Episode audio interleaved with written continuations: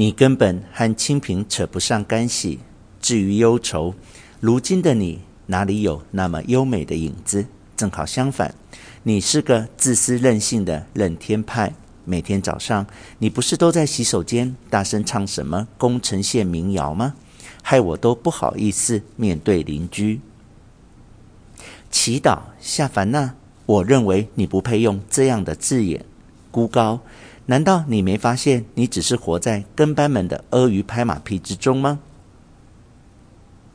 你被来访的客人们称为老师，把别人的画作贬得一文不值，好像没有任何人跟你走同样的路。但如果你真的这么想，根本不需要那样拼命讲别人坏话来征求客人的同意，即便只是客人当场随口敷衍的赞同，你也希望得到，那样有哪点清高？就算没有让来访者折服，又有什么关系？你是个大骗子。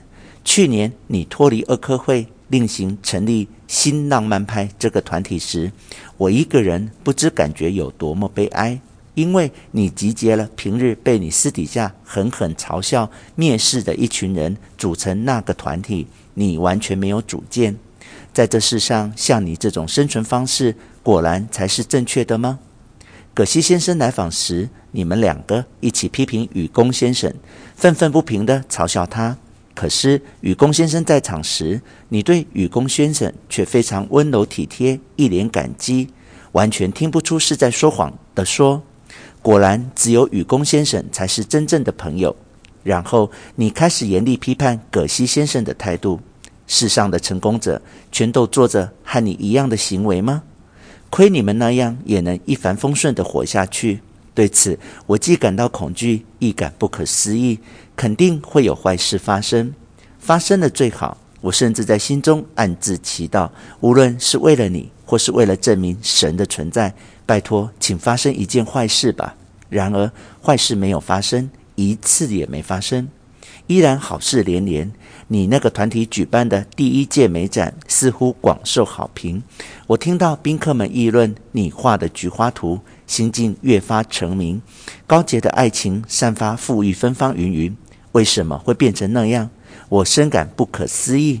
今年正月，你第一次带着我去最热心支持你画作的那位钢琴老师住处拜年。老师虽然是知名的画坛大师，却住在比我们家还小的房子。我认为那才是真正的大人物。老师的体型肥胖，看起来稳如泰山，盘腿而坐，透过眼镜冷然凝视我。他那双大眼睛，才是真正孤高者的眼睛。我就像第一次在父亲公司寒冷的会客室见到你的画作时一样，浑身不停颤抖。老师说话非常单纯，丝毫不显拘泥。他看着我，开玩笑说：“哦，你这妻子不错，似乎是来自武士家庭哦。”结果你居然当真，还骄傲地说：“是的，那人的母亲祖上有武士血统。”害我捏了把冷汗。我母亲怎会有武士血统？我父母明明都是道地的平民。再过几天，你该不会在别人的奉承下宣称你的岳母是皇室贵族吧？真是太可怕了！即便是老师这样的人物，都无法看穿你全部的阴谋，让我感到很不可思议。这世间大家都是如此吗？老实说，你最近的工作想必很辛苦，还频频慰劳你。但我想起你每天早上扯着破锣嗓子大唱民谣小调的模样，忽然整个人都糊涂了，只觉得太可笑，甚至差点当场噗嗤笑出来。从老师家离开后，还没走到一百公尺，你就狠狠踢沙子说：“切，只会对女人甜言蜜语，把我吓了一大跳。你太卑鄙了！刚刚还在那位画坛大师面前卑微的点头哈腰，一转身就这样讲人家坏话，你简直是疯子。从那时起，我就萌生和你离婚的念头，我再也忍不下去了。你肯定错了，我心想，但愿厄运降临就好了。”然而坏事还是没有发生，你甚至忘了淡马先生昔日的恩情，对朋友说：“淡马那个白痴又来了。”不知几时，淡马先生似乎也听说了你这番话，自己主动笑着说：“白痴淡马又来打扰了。”从后门坦然自若地走进来。你们的行为我已经完全看不懂了，身为一个人的自尊到底去哪了？我们离婚吧。我甚至怀疑你们全都串通一气，私下嘲笑我。日前，你针对新浪漫派的时局意义云云上了广播节目。